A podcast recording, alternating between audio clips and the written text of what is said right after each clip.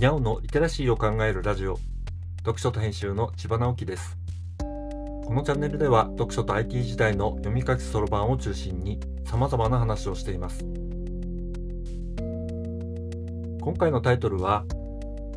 キャッシュレスはペーパーレスもやらないとというものです。キャッシュレス決済を使っていますか？僕はほぼ現金を持たない生活をしています。キャッシュレス決済ができないお店には行かないので特に不自由はしていませんがキャッシュレスの支払いをすればするほど何とかしてほしいと思うのがレシートなんですね。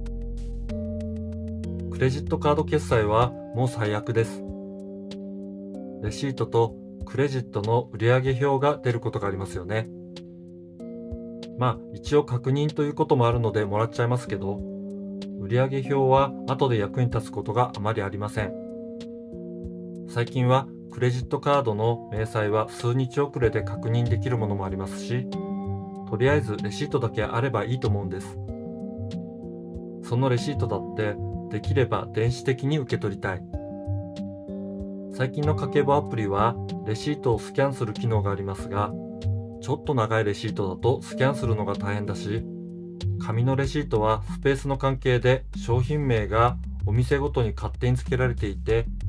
せっかく入力しても使える情報にならないんですよね。これ自動的に家計簿アプリに反映されたら多分みんなちゃんと家計簿をつける。というかつけなくても家計簿ができるようになって結構便利になると思うんですよ。今はそんなことめんどくさくてやらない人が多いですけど手間なくできるなら使う人が出てくるだろうし正確な商品名がわかるとメーカー特典なんかも付けられるようになりますよねもちろん家計情報との引き換えになるわけですが家計情報なんか知られたくないっていう人もいるでしょうけど今は大半の人が情報らしい情報を持っていないしその情報がどのように活用可能か分かりもしないで言っているわけですよね。スマホ持っていなくて現金しか使えない人は紙もらえばいいんです。電子レシートの人にはポイントがつくけれど紙のレシートをもらう人にはつかないっていうようなことも考えられます。ちょっと先走った話になってしまいましたがキャッシュレスならペーパーレスも一緒に進めないと片手落ちだという話でした。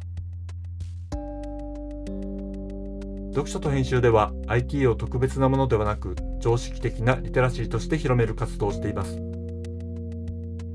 IT リテラシーの基礎を学べるオンライン講座をやっています。詳しい内容については概要欄のリンクからまたは読書と編集と検索して猫がトップページに出てくるホームページをご覧ください。この配信の書き起こしをノートで連載しています。概要欄にリンクがありますのでフォローいただけると嬉しいです。今日もワクワクする日でありますように。千葉直樹でした。ではまた。